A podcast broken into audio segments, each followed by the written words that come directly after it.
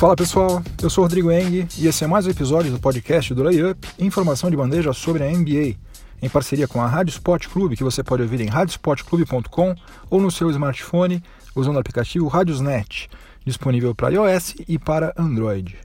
Esse é o episódio de número 85 do podcast do Layup e os assuntos de hoje são os seguintes. No primeiro período, vou falar sobre o LeBron James, né, que está carregando o piano do Cleveland Cavaliers sozinho praticamente. Só que esse piano aí tá desafinado e o pior de tudo é que os outros membros dessa banda aí não sabem tocar. A coisa tá bem complicada lá pro LeBron James. No segundo período, vou falar sobre a performance do Golden State Warriors no jogo 2, que só deixou mais claro ainda o fato de que o Cavs perdeu uma oportunidade única, raríssima na partida partida anterior. No intervalo, no quadro Máquina do Tempo, nós vamos voltar até o dia 13 de junho de 1999, quando Karl Malone, ala pivô do Utah Jazz, se tornou o jogador mais velho a ser eleito MVP. Depois, no terceiro período, vou falar um pouquinho sobre o Sean Livingston, que é um dos jogadores mais discretos lá no elenco do Golden State Warriors, só que tem sido de longe o mais eficiente nas duas primeiras partidas dessas finais de 2018. E no quarto e último período, o assunto vai ser o Dallas Mavericks. A executiva Cynthia Marshall está fazendo uma limpeza lá no front office da franquia texana, o que é ótimo, porque a coisa lá estava feia demais. Só que, por outro lado, é meio assustador a gente tomar conhecimento do baixíssimo nível das pessoas que trabalharam por lá durante tanto tempo. Né? Então é isso. Chega de delongas, vamos ao que interessa. O podcast do Layup está no ar.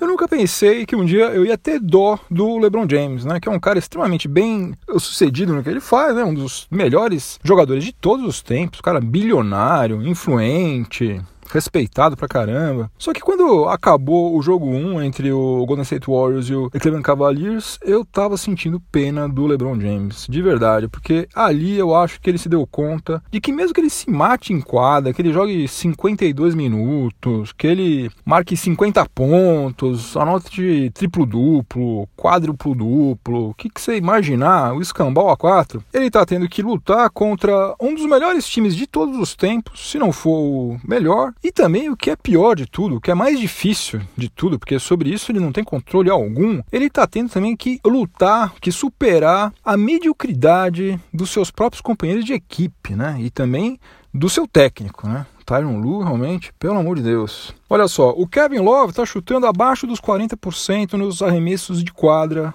nesses playoffs, né? Um cara que é grandão, joga em tese perto da cesta, está chutando abaixo de 40%. O J.R. Smith está com um aproveitamento de 34,5% nos arremessos de quadra e o George Hill, que é o armador titular do Cavs, está com média de 2,2 assistências por partida. Eu não fui atrás disso, mas deve ser o menor ou uma das menores médias de assistências de um armador titular em playoffs na história da NBA. Eu duvido que outro armador titular de qualquer time que chegou na pós-temporada conseguiu registrar uma média tão horrível quanto essa. O cara fazer, em média, 2,2 assistências por partida, jogando do lado de LeBron James, Kevin Love, é realmente surreal. E no episódio anterior eu tinha falado que estava torcendo para que a gente não precisasse falar sobre arbitragem, só que infelizmente nós vamos ter que falar sobre arbitragem, porque no jogo 1 aconteceu pelo menos um lance que merece a nossa atenção, né? Que foi aquela falta de ataque primeiro do Kevin Durant em cima do LeBron James, só que depois a arbitragem foi rever o lance para conferir se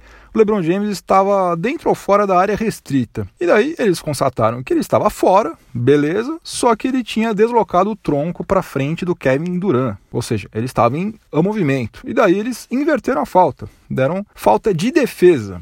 Ou seja, acabaram acertando, de fato ele estava mesmo em movimento, só que acertaram por linhas tortas, né? Porque não era para eles terem revisto o lance, não era para eles terem se socorrido do replay para isso. Dava para perceber nitidamente que ele estava com os dois pés fora da área restrita, né? Por isso que ele ficou tão revoltado. Ele fica revoltado quase sempre quando marcam alguma coisa contra ele, mas dessa vez ele tinha razão. Não tinham nada que ter ido olhar lá replay nenhum. Além desse lance, no jogo 2 teve outros dois lances também que foram muito menos decisivos, até porque o jogo foi um passeio, mas que foram bizarros. Em um deles, o LeBron James deu um ipom no Jordan Bell. Pegou ele com os dois braços, jogou ele no chão e é, foi dada a falta do Jordan Bell. Jordan Bell foi jogado no chão e ele foi o responsabilizado pela falta. E um outro lance que, se vocês procurarem, vocês encontram por aí em tudo quanto é lugar, o árbitro repôs a bola em jogo. Era pro Cleveland Cavaliers sair com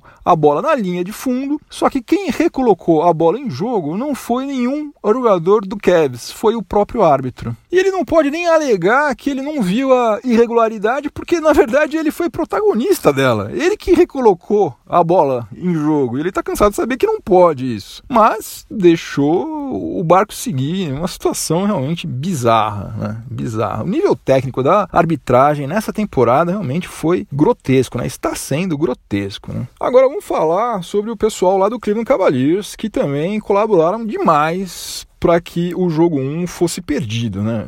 Entregaram praticamente o jogo 1. Primeiro, desperdiçar lance livre é algo que pode acontecer com qualquer pessoa, com qualquer jogador do mundo, em qualquer situação. Até o próprio LeBron James provavelmente é, teria grandes chances de errar também. Ele não é um bom cobrador e tal, poderia ter errado. Agora, a cara de pânico de pânico, de verdade, do George Hill, quando ele foi fazer a segunda cobrança, não me pergunte por quê, porque ele tinha acertado a outra. Mas a cara dele, quando focalizaram a cara dele, antes dele fazer a segunda cobrança, eu pensei, bom, esse cara vai errar. Dito e feito, errou. Errou. Um cara que tem 10 anos de NBA, tem 80% de aproveitamento ao longo da carreira. Era só meter aquela bola ali, o jogo estava praticamente decidido a favor do Cavs, mas ele foi lá e errou. E daí J.R. Smith, que faz o mais difícil talvez, que é conseguir pegar aquele rebote, não sabe quanto que tá o jogo. O jogo tava parado ali, não é no meio, tá, sai uma cesta ali, outra aqui, uma correria maluca. Não, o jogo tava parado. O George Hill ficou cobrando lance livre lá.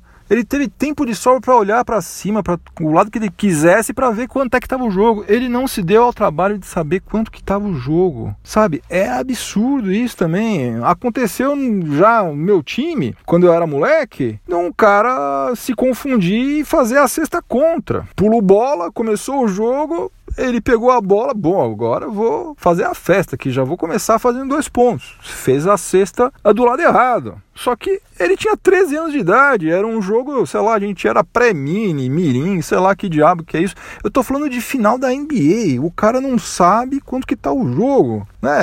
Pô, não tem condição um negócio desse, gente. Não tem como você defender um time com esse nível de dispersão, de falta de comprometimento, totalmente fora de sintonia. LeBron James tem todo o direito de ficar pistola, porque acompanhar esse nível técnico dele, absurdo, né? O cara tá jogando demais.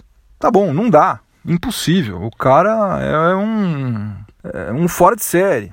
Né? Não dá para você querer que os caras que J.R. Smith, George Hill, Kevin Love, é, Tristan Thompson, os caras joguem tanto quanto ele. Não vão jogar.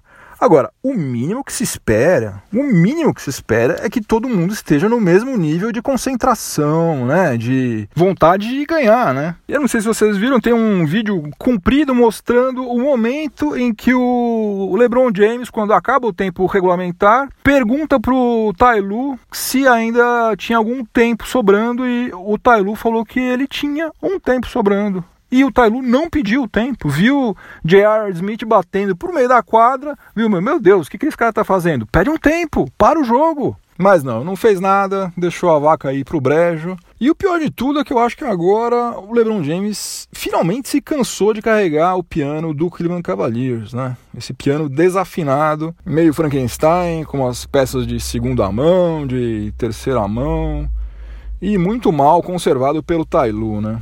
Eu não sei, mas hoje, pelo menos, se eu tivesse que apostar em alguma coisa, eu apostaria que LeBron James não vai estar mais em Ohio na próxima temporada. Vamos ver o que, que vai rolar.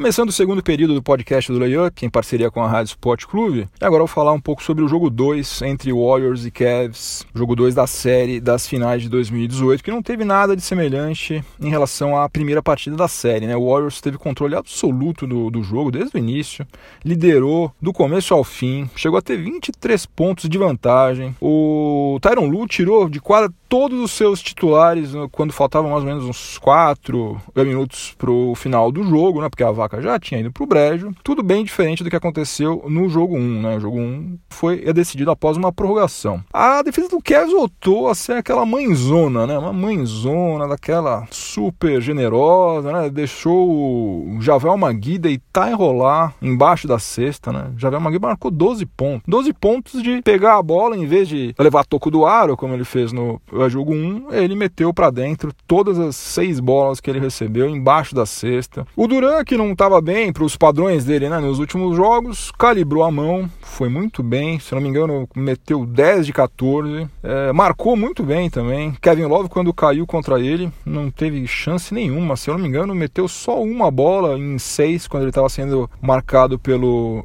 Duran. Clay Thompson também estava com a mão quente. Aliás, Clay Thompson, nessa série aí, aliás, nos últimos, sei lá, acho que nos últimos 4 ou 5 jogos, estava jogando demais. Agora, nada se compara ao que o Stephen Curry fez, né? Stephen Curry meteu 9 bolas de 3 pontos, que é um novo recorde das finais da NBA, né? O recorde anterior era de 8 bolas, convertidas de fora do perímetro que tinha sido registrado pelo Ray Allen no jogo 2 das finais de 2010 entre Celtics e Lakers. O Celtics ganhou aquele jogo. O Curry foi o cestinha desse jogo 2 aí com 33 pontos, pegou 7 rebotes, fez 8 assistências. É, o pessoal insiste em falar que ele só sabe chutar de 3, mas não é verdade, né? E tá começando a despontar como provável MVP das finais, né? Um prêmio que ele ainda não tem, né? Já foi MVP da fase regular duas vezes, mas MVP das finais ele ainda não foi. E além dessa performance ofensiva dele ter sido muito boa, é, aliás, alguns arremessos que ele meteu ali foram simplesmente inacreditáveis. Né? Teve um ali contra o Kevin Love que, pelo amor de Deus, né? o pior é que ele fez conscientemente. Né? Não dá para dizer que ele jogou para cima e seja que Deus quiser. Ele jogou para cima, é verdade, bem alto. Só que ele realmente queria fazer aquilo que é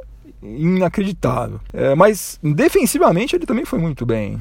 Ele foi o defensor primário em 14 arremessos do Cleveland Cavaliers e só permitiu três cestas nesses 14 arremessos. Por exemplo, o LeBron James e o Kyle Korver não acertaram nada quando eles foram marcados pelo Stephen Curry. E é bom lembrar também que só faltou um rebote para o LeBron James anotar um triplo-duplo. Ele marcou 29 pontos, ele pegou 9 rebotes e ele fez 13 assistências. E mesmo assim, Golden State Warriors passeou sobre o Cleveland Cavaliers. E agora o Kevin está extremamente pressionado, né? Porque se perder o jogo 3 lá em Ohio, vai ficar muito perto de sofrer uma varrida, né? Uma varrida é um negócio humilhante, principalmente em finais, é o fim da picada, né? E daí realmente, se acontecer isso, bye bye LeBron James, né? Aí esquece porque eu duvido que ele fique por lá se eles acabarem sendo varridos. Né? O jogo 3 vai ser na quarta-feira, né, às 22 horas, com transmissão ao vivo pela ESPN e narração do Facínora Rômulo Mendonça. A minha torcida é para que o Cavs ganhe os dois jogos próximos aí, né? Que faça valer o seu mando de quadra no jogo 3 e 4, né? Daí empata a série, porque afinal de contas, quanto mais jogos, melhor pra gente. Só que cá entre nós, hoje eu tô acreditando muito mais num 4 a 0 do que em um 4 a 2 a favor do Warriors. Eu sinceramente já não considero a hipótese de que o Cavs vire a série. Eu aprendi na marra que você apostar contra LeBron James é uma péssima ideia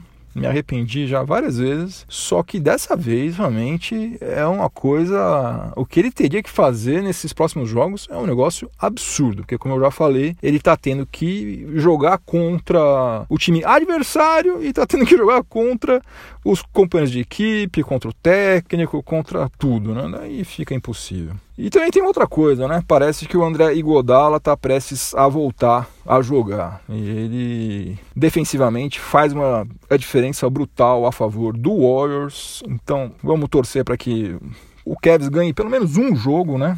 Isso seria o ideal. LeBron James não merece ser varrido nas finais, né? Vamos torcer para que ele consiga arrancar pelo menos uma vitória aí nesses dois jogos, mas a situação do, do realmente está muito complicada.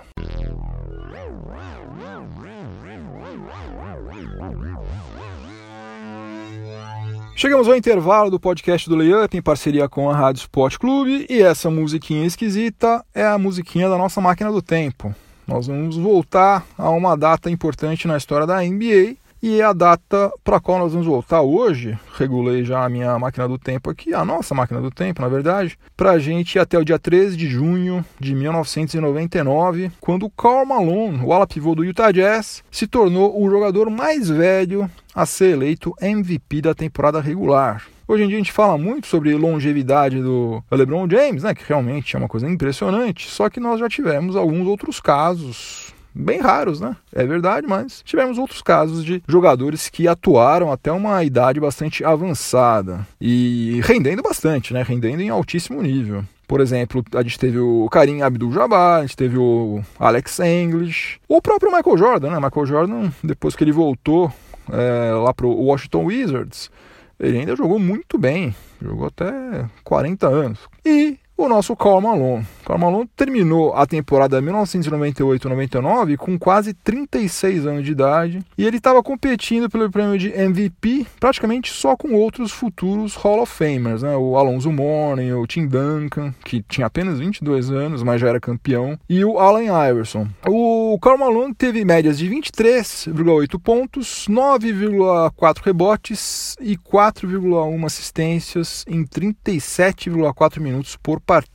E o Jazz teve a melhor campanha da NBA naquela temporada, que foi mais curta por causa da greve de jogadores. O, Jazz venceu 37 partidas e perdeu só 13, empatando com a mesma campanha que o San Antonio Spurs fez. Acabou sendo eliminado na pós-temporada por 4 a 2 pelo Portland Trail Blazers lá do Arvidas Sabonis e do Rashid Wallace também. Esses dois aí faziam uma bela dupla. Agora vamos ser francos em relação a uma coisa, né? A NBA estava passando por uma entre safra de, de craques ali naquela época, né, na virada do século, porque Michael Jordan tinha se aposentado, já fazia tempo que a gente não tinha mais Larry Bird, Magic Johnson, e boa parte dos jogadores que iam dominar a primeira década do século XXI, né, como Kobe Bryant, Tim Duncan, Kevin Garnett, Paul Pierce, Vince Carter, ainda estavam começando a desabrochar, ainda não eram aquilo tudo.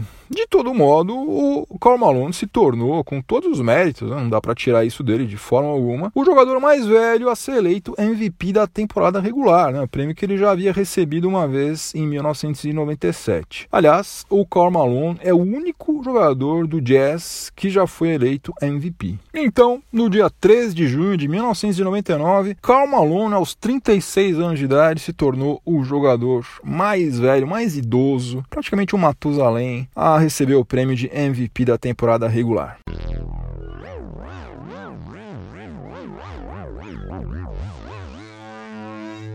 De volta aos dias atuais, para a gente começar o terceiro período do podcast do Layup em parceria com a Rádio Sport Clube. E agora eu vou falar sobre um jogador que não converte cesta de três pontos, como os Splash Brothers, não se mete em confusão como o Draymond Green ou Zaza Pachulia, e nem destroçou os corações dos torcedores da sua ex-equipe quando assinou com o Golden State Warriors, como aconteceu com o Kevin Durant em 2016. Eu estou falando do Sean Livingston, que tem sido, pelo menos até agora, o jogador mais eficiente das finais de 2018. Né? O armador reserva do Warriors está simplesmente com 100% de aproveitamento nos arremessos de quadra, arremessou 9 bolas nesses dois jogos, converteu todas essas nove bolas e está com 100% de aproveitamento nos lances livres. Daí também é mais fácil porque ele só cobrou dois e meteu os dois. Ele está com média de 10 pontos, 3,5 rebotes, duas assistências em 16,7 minutos por partida e está somando um plus-minus de mais 11 nessa série.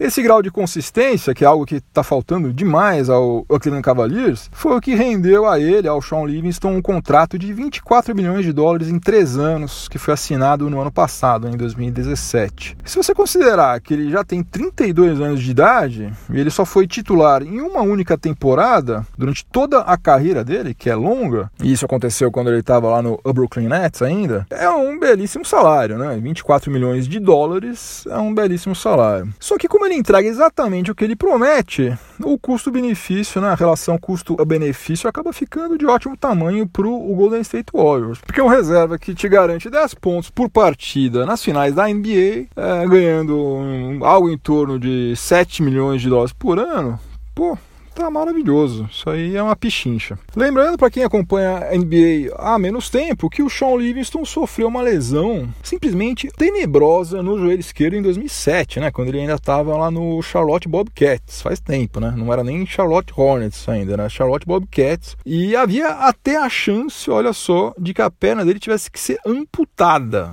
O joelho dele praticamente acabou. Eu não sei qual foi o milagreiro, qual foi o cirurgião que deu um jeito lá, mas ele espatifou o joelho, assim. Foi um negócio grotesco. E hoje o camarada é bicampeão da NBA e está com grandes chances de ser tricampeão em breve, né? Realmente um camarada fora de série, deve ter se matado em reabilitação, fisioterapia, deve ter realmente comido o pão que o diabo amassou, mas tem todos os méritos também, um cara fora de série e aparentemente é um cara muito bom de grupo também, né? O relacionamento dele com o resto do pessoal lá do Golden State Warriors aparentemente é redondinho. Não tem nenhum boi na linha, o cara já tá lá há um bom tempo e tá tudo dando certo, pelo visto, vai continuar a dar certo durante algum tempo ainda. E se eu fosse o Ben Simmons, o calor lá do Philadelphia 76ers, eu colaria no Sean Livingston nessa próxima off-season. Eu ia ligar para ele, ia pedir de joelhos para treinar arremesso de média distância com o Sean Livingston, né? Que é um cara que mede 2 metros e 1, um, ele é um pouquinho mais alto do que a média dos jogadores que atuam no backcourt e ele aproveita isso, tem um jumper perfeito, né? Cirúrgico. Ele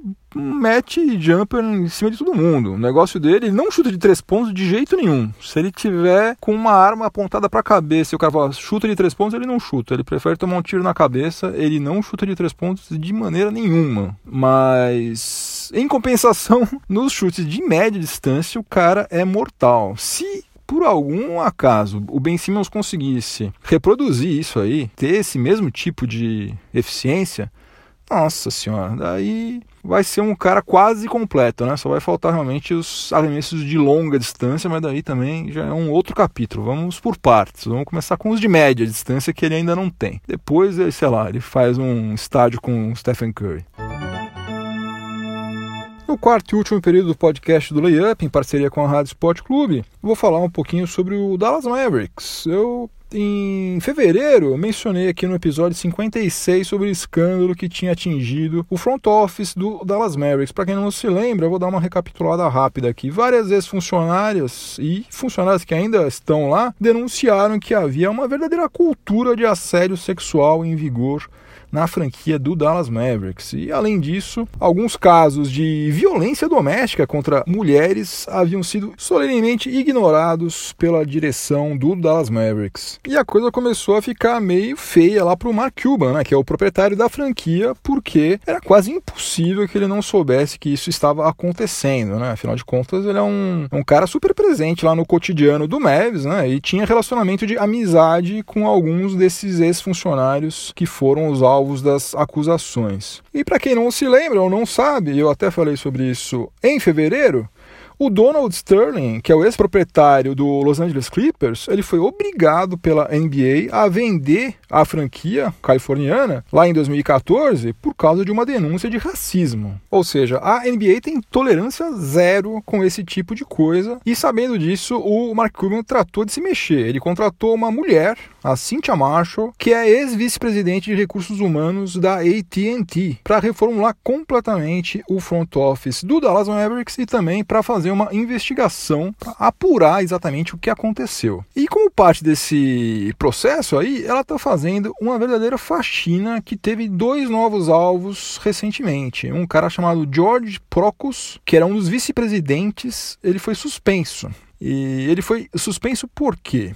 Pelo seguinte: ele era o superior hierárquico de um camarada chamado Chris Hyde, que tinha o apelido, olha só que coisa bizarra. Esse cara, esse Chris Hyde, tinha o apelido de Pants DJ. E por que, que ele tinha esse apelido? Porque ele estava sempre mexendo na própria calça, ou melhor, no que fica dentro da calça, né? Pants é calça, né? DJ é aquele cara que fica girando o disquinho. Então você fica pensando num cara que fica se auto-bulinando o dia inteiro. Esse Chris Hyde ele foi demitido em 2014, só que ele ficou durante 15 anos comandando as vendas de ingressos do Dallas Mavericks. E durante todo esse, esse tempo, né, além de ficar se autobulinando no ambiente de trabalho, o cara ainda mantinha pornografia tanto no computador que ele usava, lá dentro do da Dallas Mavericks, quanto no celular dele. E todo mundo sabia que o cara era completamente pervertido, tanto é que ele tinha esse apelido de Pants DJ. Mas o tal do George Procus segurou ele no cargo durante 15 anos.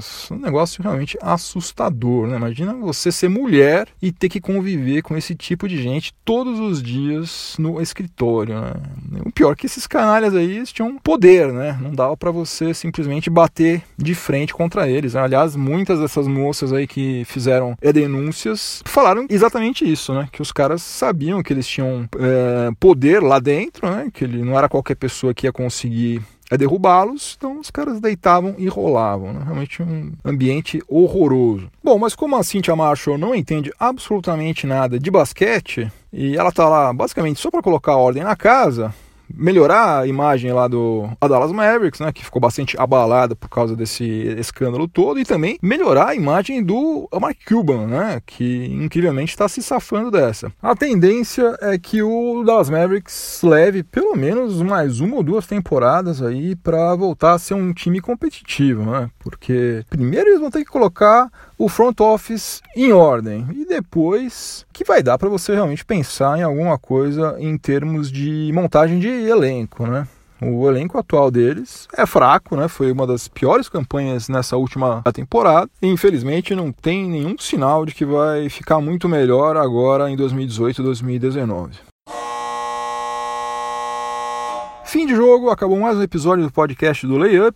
Antes de eu ir embora, um recado. Eu deixei nas mídias sociais do Layup um convite para quem quiser participar de um grupo de WhatsApp que trata exclusivamente sobre NBA. Se você quiser fazer parte, é só acessar é, Layup BR no Facebook, no Twitter e no Google Plus e Layup NBA no Instagram. Nessas quatro mídias sociais eu publiquei o link para quem quiser fazer parte desse grupo de WhatsApp sobre NBA. Um abraço, aliás, para o Rafael Machado lá, que é o administrador do grupo. Se você estiver ouvindo esse episódio em alguma plataforma de podcast, aproveite para avaliar positivamente o podcast do Layup e me dar uma força que será muito bem-vinda. E se você estiver ouvindo na Rádio Sport Clube, continue sintonizado por aí que vem mais informação esportiva de qualidade na sequência. Boa semana para todo mundo, bons jogos, boa diversão, um abraço, juízo e até a próxima. Tchau, tchau.